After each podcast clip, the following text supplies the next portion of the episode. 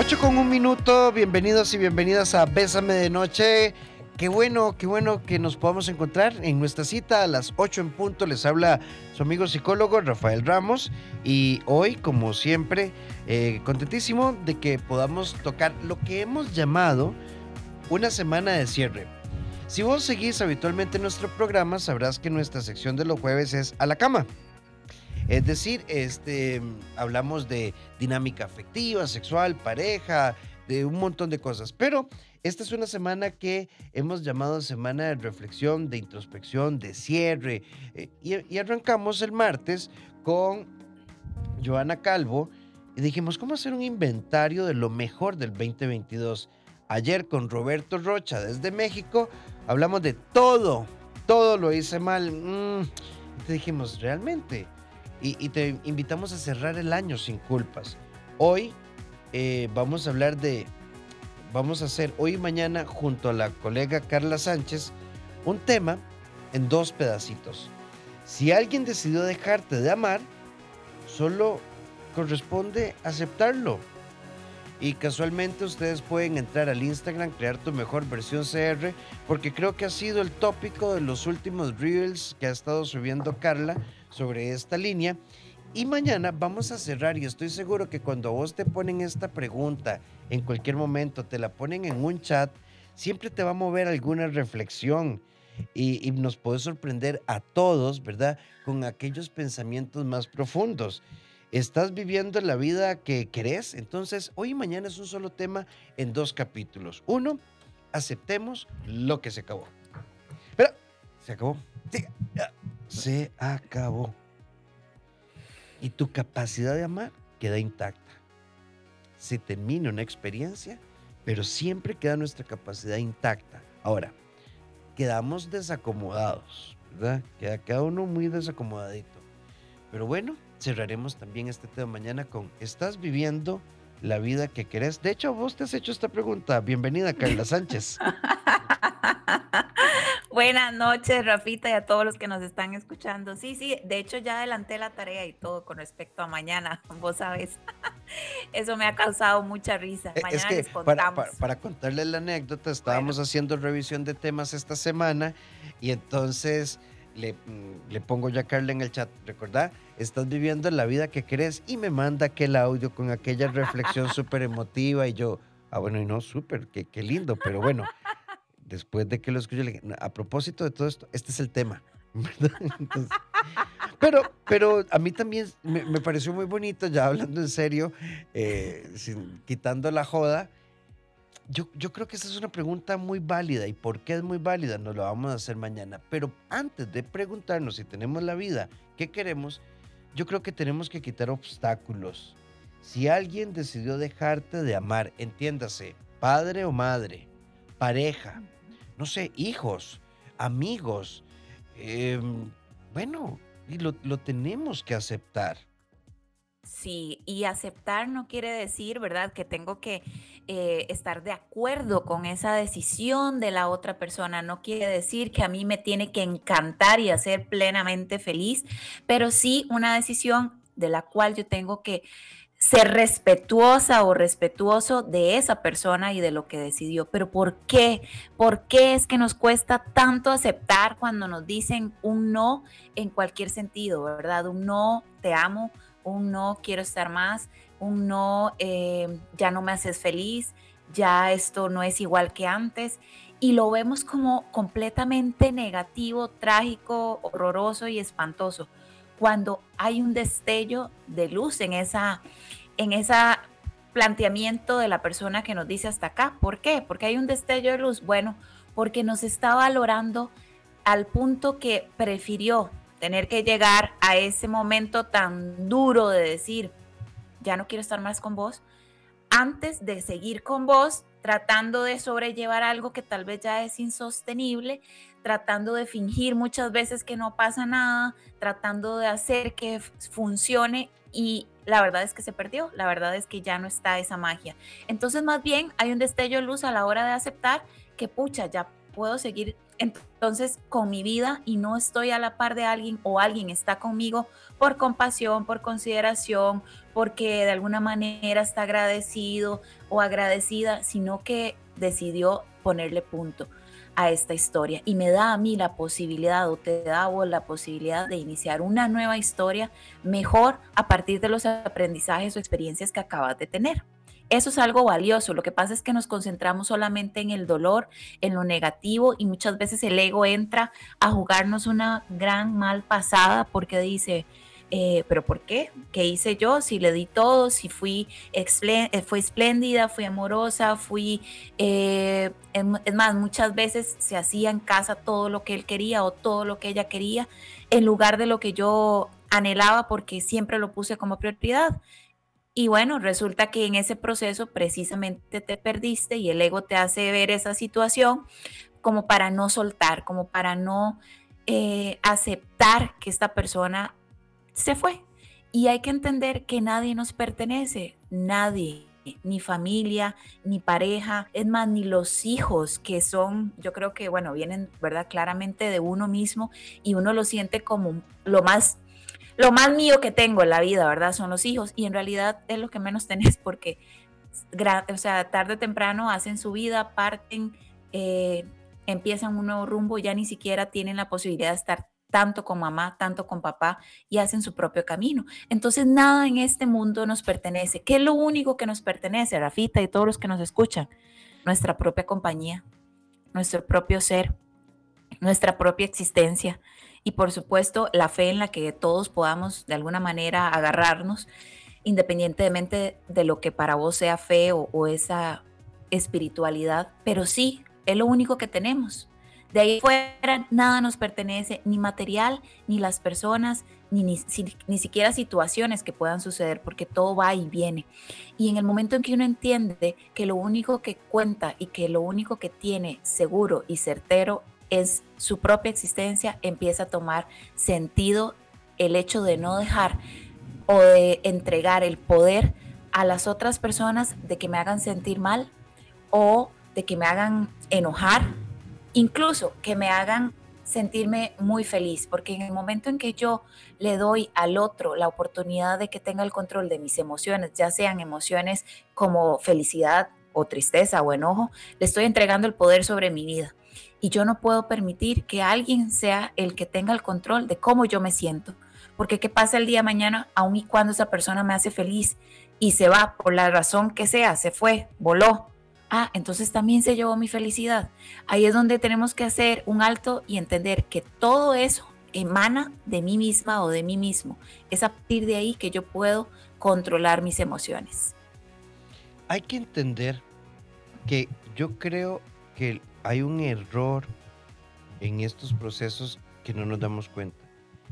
Creemos que soltar, dejar atrás o aceptar es dejar de sentir yo voy a seguir amando a Carla, posiblemente.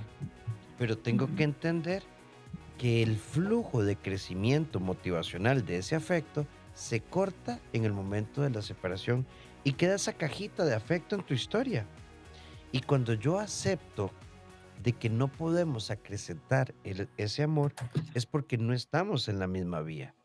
No podemos pensar que aceptar es dejar de sentir. Lo primero, primero, primero que tenemos que hacer es aceptar el sentimiento. Después de aceptar el sentimiento, hay que entender lo que realmente sucedió. Que sea por decisión de uno o ambos, simplemente nos dejamos de amar. Y una vez que, que se entiende que no puedo pelear con el sentimiento y que no podemos estar juntos, entonces viene el autocuidado consciente, donde empiezo a decirme, bueno, voy a bloquear, por autocuidado, voy a dejar de seguir, voy a dejar de hablar, voy a dejar de investigar y voy a centrarme en reposición. Aceptar la realidad no significa olvidar, dejar de llorar. El morbo aparece en las primeras etapas de la aceptación y el flujo afectivo ahí va a estar. Y, entonces, ojalá que te hayan dicho, démonos un tiempo, me dijo Carla, y a los 22 días, este, ahí andaba, ¿verdad? y subió una historia, ¿verdad? Dándose un beso con un carajo que parecía, que le estaba haciendo una auscultación ahí, tipo torrinolaringólogo, ¿verdad? Porque no quedó glándula sin remover. Y uno dice, qué raro, ¿será que se está ahogando y le estaban dando un RCP?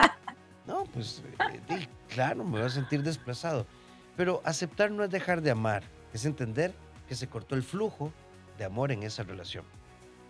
Y además que aceptar es liberador porque ya dejo de luchar eh, en contra de esa decisión, la acepto, no quiere decir que ya la asimilé al 100%, pero al menos soy consciente de que ya esto se acabó y me hace sentir de alguna manera libre a la hora de entender que eh, no hay otra, ¿verdad? Porque si no entro en ese ciclo de negación y de búsqueda, de insistencia y de desesperación, no me dejes, te amo, voy a cambiar esta vez que hice mal, ¿por qué? Si yo te he amado como nadie te ha amado en la vida. Y es curioso porque ahora y bueno, en, estos días que he estado también leyendo eh, tu libro que me encanta, eh, Al Diablo con, con, el Amor, yo le llegué a una parte donde dice pues que el amor es una decisión según popularmente lo escuchamos, ¿verdad? Y, y coincide un montón porque yo creía que era como la única persona rara que pensaba que el amor no es una decisión, o sea, en el sentido de que, por ejemplo, hay un matrimonio, hay una pareja y resulta ser que esta pareja pues ya dejó de admirarse, dejó de sentir atracción, ya no había conversación, ya no había eh, esa complicidad, pero siguen ahí, ah, porque el amor es una decisión. Entonces yo decido hoy que sí, que te voy a amar, pero ¿de dónde carajos te voy a amar si, si no me nace, si ya no me sale aquí del corazón, si, si ya no hay un sentimiento real, genuino? Hay tal vez eh, compañía o hay tal vez costumbre, pero ya realmente no me nace entonces, ¿cómo puedo seguir decidiendo amarte si ya no siento, si ya no reímos, si ya no sabemos leernos con la mirada o, ser cómplices de aventuras y de momentos difíciles y estar ahí para vos y para mí, sino que ya es simplemente, pues esto es lo que me tocó y pues de ni modo, tengo que seguir amando. Y entonces confundimos el concepto y el, el verdadero valor de una palabra tan gigante como amar. Hay una amiga que dice, eh, gracias, eh, Rafa. Hace un mes me dejó de amar mi esposa y estoy destruido. Sí, sí, sí, esta es una primera etapa. Recordemos que el proceso de aceptación, bueno, hay muchas formas de ver esto. El proceso de duelo lo podemos comprender, ok, como la, la dimensión en la que vivo el dolor, comprendo las circunstancias y a mí particularmente, a mí me gusta separar los procesos. Y el proceso de aceptación es como un proceso que va paralelo al duelo. Hay quienes ven la aceptación como parte del proceso de duelo. Porque yo, puedo elaborar un duelo, acepto, Carla me dejó de creer, eh, se terminó, eh, me duele, lo entiendo y hago el análisis de que por la situación A, B o C, definitivamente no podíamos continuar o que puedo aceptar la ruptura. Y luego viene el proceso de aceptación, que es aceptar que estoy frente a un nuevo proyecto de vida. Que me parece, ¿y por qué me gusta separarlos? Porque uno primero tiene que entender las razones de la ruptura, hacer ese duelo, y luego hay que aceptar que estoy frente a oportunidades. Pero esto, amigo, sí, tiene una etapa en la que uno se siente destruido por muchas razones. Porque en cualquier tipo de relación, pero cuando es un matrimonio o una relación en convivencia, el duelo de la casa, el duelo con los hijos. Eh, eh, hicimos la terraza hace un año y, al final nunca la estrenamos y hay, hay duelos en cascada, es decir, se juntan un montón de duelos. Ay, sí, es que como quisiera, ¿verdad? Uno poder decir la receta mágica para evitar pasar por ese primer momento de aceptación donde de verdad es un túnel muy oscuro. Sin embargo, hay que atravesarlo porque no hay otra manera de pasar ese momento si no es atravesándolo. Y yo creo que la esperanza de que esto va a pasar, este sentimiento, por más que vos sintás que ya no vas a aguantar más, tener claro que va a ser temporal. O sea, un día vas a sentirte nuevamente siendo vos. Y posiblemente si llevas este proceso de duelo, de aceptación, desde una forma de acompañamiento con un profesional, yo creo que es mucho más beneficioso porque vas a llegar a ver la vida completamente distinta a partir del momento en que sanas ese, ese dolor y esa herida que da un divorcio. Y puedes tener la oportunidad de empezar una nueva historia a partir de todo esto que te dejó el proceso de duelo, el proceso de separación, pero algo que da como un aliciente y que da como una pomadita para el dolor es agradecer, es agradecer, el agradecimiento es mágico, realmente te da la posibilidad de posicionarte desde una, una forma de ver lo que viví como parte de mi historia, agradecerla, recordar en algún momento que fue bonito, que no todo estuvo mal en un matrimonio y empezás a soltar de una forma más limpia, de una forma más sana, porque si te sitúas desde la posición de rabia, de ira, de frustración por no entender en qué momento esto se acabó, por no entender en qué momento me dejó de querer y, y cambió la situación y entonces a lo mejor empezás a llenarte de sentimiento, eso solamente va a perpetuar más la, eh, la travesía, el dolor y la herida se va a hacer más profunda. Entonces, hay que decidir si tengo que sí o sí pasar por este bendito túnel, lo voy a pasar agradeciendo por lo bueno y por lo malo, porque esto me va a hacer a mí crecer. Que voy a llorar, sí, voy a llorar. Que voy a ver cosas de ella y, voy a sentir que la vida se me va, sí, pero inmediatamente hace que a tu mente llegue el pensamiento de, ok, esto va a pasar, me voy a llegar a sentir un día bien. Y continúa el camino. A, esa es la A, pero si decidís la B, que es hacer una rabieta, básicamente, ir refunfuñando en el camino, pasando ese túnel con cólera, viendo qué tan oscuro es y, viviéndolo desde el dolor así más profundo y sin sentido realmente y viendo que todo fue terrible, que nada fue bueno, que siempre me mintió, que me vio a la cara, que al final me traicionó porque no me dijo que estaba mal. Y te vas así refunfuñando todo el camino, vas a llegar agotado, eh, completamente desgastado y con mucho resentimiento. Y al final el hecho de no soltar a alguien o a algo te hace tener las manos ocupadas, así, en puño, ocupadísimas. Entonces, ¿cómo vamos a hacer para recibir todo lo bueno que tiene la vida si tener las manos ocupadas con el dolor, con el pasado, con el resentimiento? Hay que soltar para liberar esas manitas y empezar a recibir cosas lindas. Otro amigo nos dice por acá, buenas noches, yo opino que si uno terminó con la pareja ya no hay amor, de uno para otro. Y es mejor cada uno para su lado. Y uno no tiene por qué estar triste por esa persona y uno tiene derecho a hacerse de otra persona. A ver, vamos por mm. partes. Puede que en algún porcentaje, amigos, sea cierto. Terminamos porque no hay amor y lo realizamos. Eh, Carla, vieras que yo creo que nosotros empezamos muy jóvenes. Eh, fue como muy impulsivo y creo que no. O sea, creo que no. Pero eso no significa que no haya amor. Puede que haya habido amor, pero hubo un cambio de dirección. Puede ser que yo quiera mucho a Carla, pero su celos, su carácter, su explosividad, y yo diga, la amo, pero no puedo con sus conductas porque además siempre me culpabiliza. Puede que yo este, diga, eh, no, es que la verdad es que lo nuestro se fundamentó en la atracción y nunca llegamos a la admiración.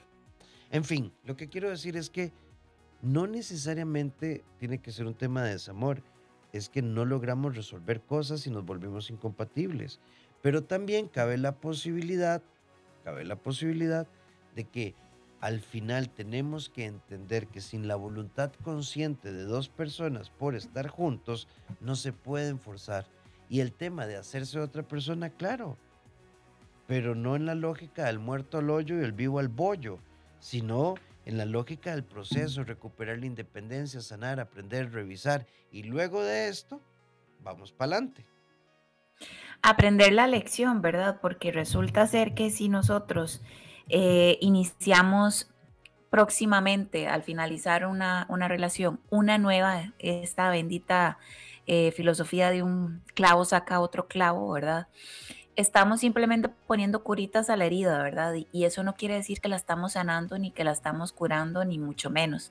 Más bien estamos haciendo nuevas heridas igualmente de profundas. ¿Por qué? Porque entonces, ¿qué te lleva a vos saltar de una relación a otra? Por la razón que sea, que terminaste o te terminaron y empezás una relación inmediatamente. ¿Qué, ¿Qué nos dice eso?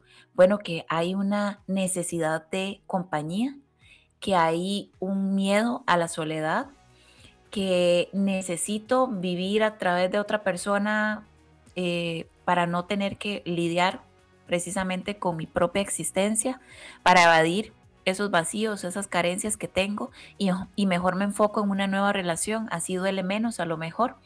Y tenemos esta serie de creencias y de pensamientos que únicamente están haciendo como eh, un antídoto ahí que te mantiene un poco adormecido y no ver la realidad, que la realidad es que estás eligiendo de una forma desesperada. Y cuando elegís de una forma desesperada, pues no te das tiempo de conocer a esa persona, de ver lo que le gusta, de saber cuáles son sus valores, qué es lo que quiere de la vida, para dónde va, eh, sino que simplemente te tapas los oídos, los ojos y dices, ah, ok, me habló bonito, voy ahí.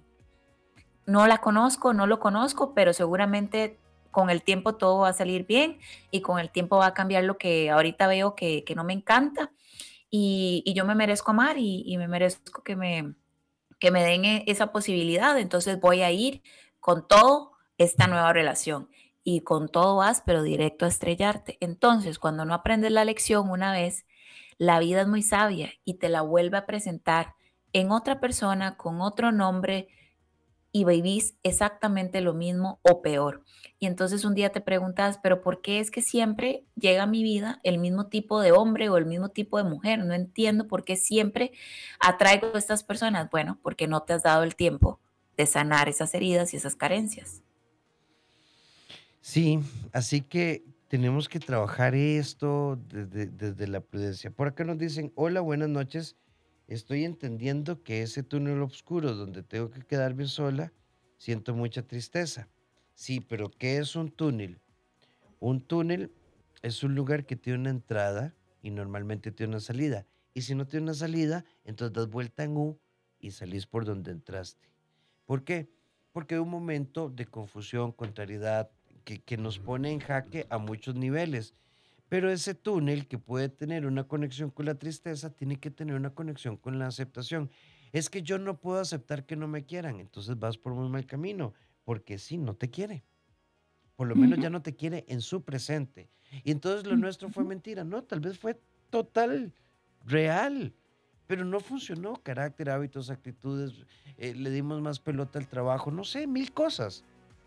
Lo cierto es que si en el presente no vamos, entonces voy yo voy yo con mi historia, voy yo con mi aprendizaje y no voy a resolver el duelo aislada, aislado, cerrado, enojado.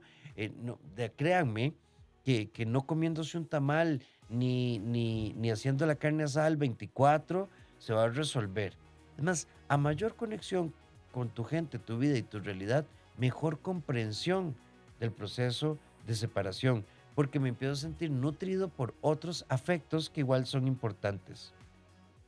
Sí, y a veces nos pone mucho a pensar eh, el contexto, ¿verdad? En el que se acabó la relación. Por ejemplo, si estamos hablando ahorita de Navidad, en, realidad en ningún momento del año es bonito que, que se acabe una relación cuando vos todavía tenés mucho amor por esa persona.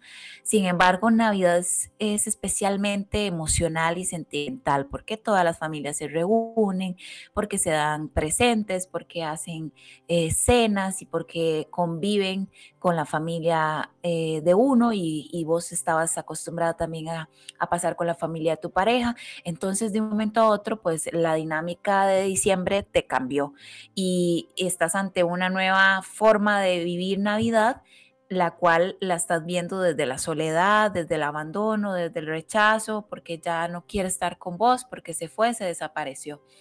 Entonces, ¿qué podemos hacer ahorita en diciembre si ese es el escenario tuyo? Bueno, te voy a decir que va a ser un diciembre eh, efectivamente diferente.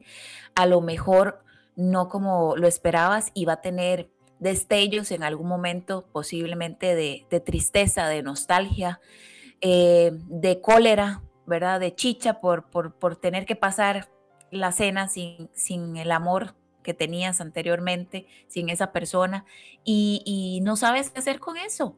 Pues sí, es, es parte de atravesarlo, pero ¿qué puedes hacer? Entonces, bueno, ponete a pensar esta Navidad, ¿qué puedo hacer al respecto para minimizar un poco el sentimiento de dolor? Puedo ver lo positivo de tener esta Navidad solo para mí y para mi familia y para mis amigos y empezar a hacer cosas distintas que siempre habías querido hacer, pero que no hacías por estar con tu pareja. Seguimos con más de Bésame de Noche y estamos hablando de aceptar. Por acá, vamos a ver, nos dice un amigo, eh, disculpa, es que no hace poco me separé de esa persona. Fue hace cinco años y no sé si hay posibilidad de hacerse de otra persona. Es que verás que esto, qué interesante tu pregunta y muchísimas gracias. Esta es otra de las grandes variables que tenemos que entender. ¿Cuánto tiempo se necesita para saber que yo ya este, hice una remodelación interior y puedo poner eh, el, el rotulito de este, pase adelante, nueva administración. Ve, depende. Hay personas, yo he conocido personas que 11 años después, una vez escuché una historia que me decía, yo sé que va a regresar, pero tu ex hace 11 años se fue, ya se casó, vive fuera del país y tiene tres hijos. Sí, pero para Dios no hay nada imposible. Entonces yo le dije, bueno, ocupas un director espiritual porque tenés que tener una mejor comprensión del papel de Dios en nuestra vida y segundo, estás fuera de realidad. Hay personas que eh, se separan y a los tres meses están listos porque resulta que tienen una... Eh, la relación ya no funcionaba, solo que no habíamos ejecutado. Y hay una elaboración consciente, claridad consciente y funcionamos. No es un tema de tiempo, tiene que ver con, uno, comprensión de los hechos dejar de vivir en la añoranza, aceptar la realidad, liberarnos de los resentimientos y las contradicciones y recuperar la independencia.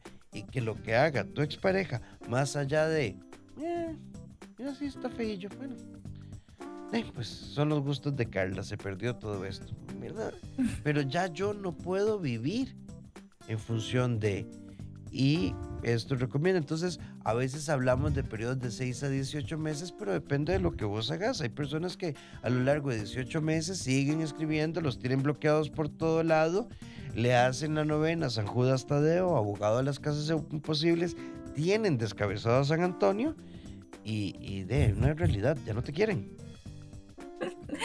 Sí, sí, sí. Esa es la, digamos, la clave, ¿verdad? ¿Qué tan consciente estás de vivir y atravesar ese duelo con todo lo que conlleva ese proceso o si estás en la posición de evadirlo y lo llenas con diferentes situaciones, personas y cosas que son externas con tal de no ser consciente de este momento, de este dolor, precisamente para no eh, pasar por ahí. Entonces, ¿qué haces? Lo perpetúas y dura más tiempo en sanar, dura más tiempo en olvidar, en soltar y de alguna manera estás ahí esperanzado y eso hace que pues sea un poco más eh, largo el proceso. Entonces, por eso es que recomendamos que si esto te sucede en algún momento o si ya te sucedió, acepta que esta persona ya no está, que tiene además todo el derecho de decidir qué hacer, con su vida, con quién estar, aun y cuando eh, hayan tenido una relación de años, aun y cuando hayan formado un matrimonio. Es más, aunque hayan eh, hijos en, esta, en esta relación. ¿Por qué? Porque el hecho de haber formado una familia y de que hayamos compartido tiempo juntos no quiere decir que yo tenga que quedarme a pesar de que ya no siento lo mismo, a pesar de que ya no tengo la misma conexión, el mismo proyecto de vida, los mismos sueños, ya distan mucho de lo que vos querés. En algún momento de la relación, en algún momento nos perdimos, en algún momento dejamos de ser prioridad como matrimonio y nos enfocamos en cosas externas y estas son las consecuencias. Entonces, si ya intentamos resolverlo, si ya intentamos hablarlo, si ya tratamos de poner de nuestra parte, si ya hicimos todo, todo lo humanamente posible por rescatar esta relación y ya no dio para más, ya más bien estamos cayendo en lastimarnos uno al otro y ya no estamos sonriendo, ya no estamos siendo cómplices, entonces tomemos una, una decisión lo más, digamos, lo más real posible, ¿verdad? Aunque cuesta aceptarla, aunque sea difícil. Y a partir de ahí, llevar ese proceso. El hecho de que, por ejemplo, hayan hijos de por medio, eso yo sé que es bastante doloroso, el tener que separarse, el tener de que, pues, cambiar toda la dinámica familiar, pero recordemos que los padres se divorcian como, como esposos, pero no con sus hijos, ¿verdad? O sea, son una pareja que ya dejó de ser esposos, pero siguen siendo padres para el resto de la vida y no hay un divorcio entre hijos y padres, o al menos eso no debería de darse a nivel emocional. Entonces, ¿qué pasa? Enfoquémonos en qué es lo que queremos hacer. Si yo necesito darle lo mejor a mis hijos porque es lo más importante en mi vida en este momento y me quiero enfocar en ellos, ok, voy a hacerlo desde esa perspectiva, sanando, procurando el bienestar del papá o procurando el bienestar de la mamá, no ponerme a hacerlo sufrir, ¿verdad? A que pague, a que sufra, a que le duela y al final nos llevamos entre banda a nuestros propios hijos, que es lo que más queremos. Entonces, esto es como reflexión también cuando hay una pareja que tiene unos hijos y que está en un matrimonio y tiene que pasar por un momento de aceptar que ya se acabó. Sí, me encanta, me encanta porque sabes que Carla típicamente nos escriben más mujeres que hombres y hoy la gran mayoría de los mensajes que nos han entrado son de hombres y me encanta porque Besa Medianoche es un programa que hemos construido. Claramente esto no es terapia, ni es un espacio de diagnóstico, es un espacio de discusión, apoyo y orientación. Y nos dicen, buenas noches, qué buena canción la de Manuel, apenas para el tema de hoy. Yo ahí voy asimilando el fin de dos relaciones a la vez. Aunque no me crean, cometí errores. Y la verdad nunca quise hacerle daño a las dos, pero lo hice.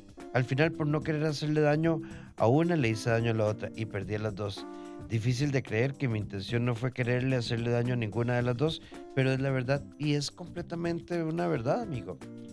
Lo que pasa, e, este es un tema, vos sabes, lo voy a incluir en, en el primer trimestre. Cuando amamos a dos personas a la vez, ¿es viable o no? ¿Es mito? ¿Es realidad? Eh, ¿Qué pasa cuando, cuando yo no resuelvo mis insatisfacciones con Carla pero eh, resulta que encuentro una persona con la que complemento esto, pero Carla me aporta esto y entonces cuando uno se da cuenta está hiper enredado.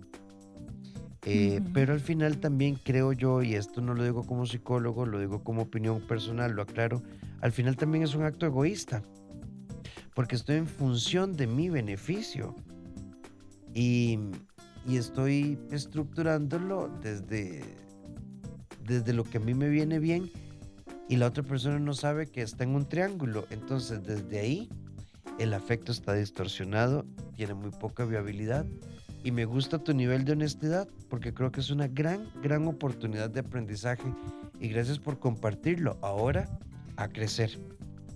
Sí, y vos decías ahora, bueno, es que resulta que está llenando pues lo que me da fulana, llenó esta parte y lo que me da sutana, pues entonces me, me siento bien por esto en, resumen, estás adquiriendo de las personas con las que te estás vinculando algo que está llenando ese vacío, ¿verdad? Entonces, ¿qué podemos tener de reflexión sobre este amigo que pues tuvo sentimientos hacia dos mujeres o hacia dos personas al mismo tiempo? Que hay vacíos en vos, carencias, heridas, que no están ni llenas, ni sanas, ni superadas y las estás tratando de remediar y de llenar y de de alguna manera completar con lo que te da una persona, pero no ha sido suficiente. Entonces resulta que la otra persona también te está aportando algo que te hace sentir bien y pues así podrías terminar de, de, llenar muchas heridas, ¿verdad? Acá lo importante es que te des cuenta que nadie, como lo decía al principio del programa, nadie debería venir a nuestra vida a llenar nuestros vacíos, ni nadie debería tener el poder de hacernos ni felices, ni amargados, ni tristes, ni darnos cólera. Nadie debería tener el poder de nuestras emociones. Entonces, en la medida en que vos puedas hacer este análisis de, ok, ¿por qué yo necesito encontrar estas diferentes circunstancias o características de otra persona para sentirme bien yo? Esto entonces es lo que yo tengo que trabajar. Esto es lo que yo tengo que superar, esto es lo que yo tengo que sanar, porque es de vos que tiene que salir, que tiene que emanar toda la felicidad o toda la paz o toda la satisfacción o toda la alegría y no esperar que sea fulana o sutana la que te lo dé. En nuestra sección en pareja, hoy queremos proponerte lo siguiente. Una relación no tiene que ser perfecta, tiene que movernos a analizar todo aquello que nos complica la historia para evolucionar hacia lo positivo y lo constructivo en lugar de abonar el conflicto. La palabra evolución, flexibilidad, adaptarse a cada etapa nos puede ayudar. Vivir 15 años después añorando lo del año 1 no es cierto. ¿Qué nos aporta el año 15? ¿Qué nos aporta el año 20? ¿Cómo nos reinventamos? Desde ahí es lo que le puede dar una visión muy diferente a tu relación. Cinco sentidos en un solo sentir. Bésame de noche.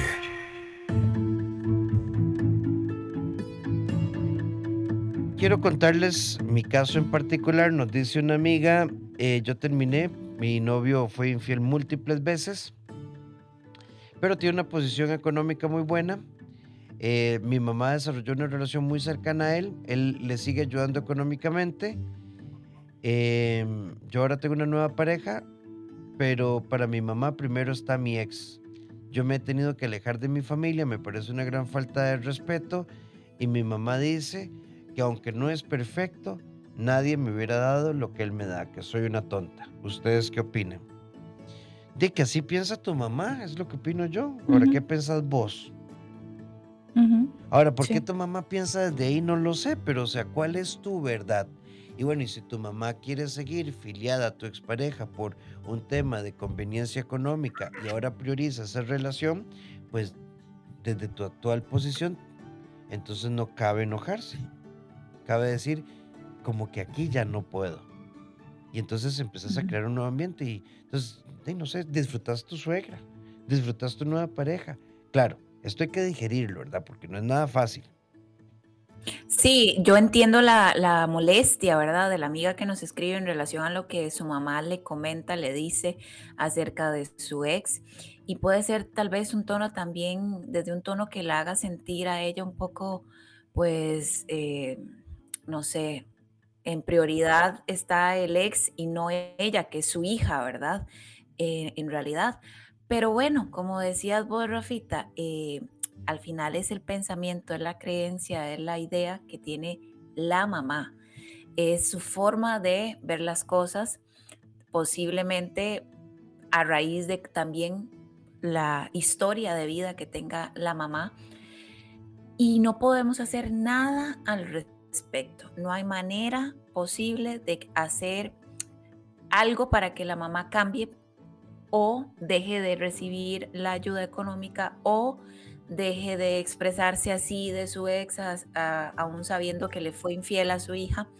No hay manera de hacer algo. Simplemente lo que podés hacer es cómo vos reaccionás ante eso, cómo vos manejas esa situación, qué límites querés poner al respecto para pues resguardar tu, tu paz y tu estabilidad y, pues cuidar de cierta forma también la, la nueva relación en la que estás y hacer pues valer tu posición, ¿verdad? Eso no quiere decir que tengas que, nuevamente el tema de este, de este programa, tener que aceptar lo que tu mamá dice no quiere decir que tenés que estar de acuerdo con tu mamá, no quiere decir que tenés que decirle, ok, sí, eh, mamá, me, me, parece bien o, no, o, entrar en una discusión y un dime que te diré, sino simplemente aceptar lo que tu mamá dice, pero eso no quiere decir que vas a estar ahí consintiéndolo o de alguna manera eh, sufriendo por eso, porque lamentablemente es el pensamiento de tu mamá y no hay manera de que puedas vos influir en ella.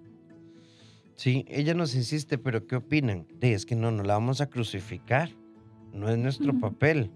Ahora, si vos me decís, y pareciera un poco inadecuado. Yo creo que eh, ninguna madre debería poner a, a- a un hijo, ni, ni- es más, corrijo, ningún ser humano debe poner un- a, a otro frente a un afecto, tu madre o la mía, tu amigo mi Pero amigo. yo, ajá, pero yo le, le daría a ella eh, este, este, esta recomendación que sería averiguar a lo mejor cuál es la historia de tu mamá. Hablar con ella, saber cuáles fueron sus aventuras o experiencias o dolores en su niñez, en su adolescencia, cómo fueron tus abuelos con ella o cómo son tus abuelos con ella. Entender o adentrarte un poco más a, su historia de vida. Ahí puedes encontrar muchas respuestas del por qué su mamá piensa de esta forma, solamente como para que vos puedas tener empatía y entender a tu mamá. Respetarla por siempre y simplemente saber desde dónde nace esta idea. Y como te digo, aceptarlo no quiere decir que tenés que estar de acuerdo con tu mamá, pero eso te da a vos una perspectiva de la historia de vida de tu mamá y eso nos ayuda muchas veces a entender a nuestros padres. Sí, claramente es muy incómodo y bueno, también es conveniente establecer algunos límites para, para poder eh, di- no afectar tu nueva relación también. Y bueno, y aquí viene el otro concepto que requiere mucho trabajo. Bueno, aceptar es entender también que hay personas que tomarán decisiones que chocarán con las nuestras, aunque seamos consanguíneos, aunque seamos súper cercanos. Y por último, para cerrar nuestro tema, les agradezco mucho el, el programa de hoy porque yo estaba centrada en olvidar. Tengo una caja llena de recuerdos que quiero botar, pero me da mucha ansiedad. Entonces, meta esa caja en el closet, concéntrese en vivir y llegará un momento en el que usted dice, o no importa si la caja está o no está, concéntrese en vivir. Concentrarnos en olvidar siempre va a agudizar el dolor. Exacto, y para cerrar, yo creo que también es un tema importante que me mencionamos un poco, es el contacto cero, ¿verdad? A veces tenemos esta disyuntiva de, y si bloqueo todo de esta persona, ¿qué va a pensar de mí? Eso es lo de menos, ¿ok?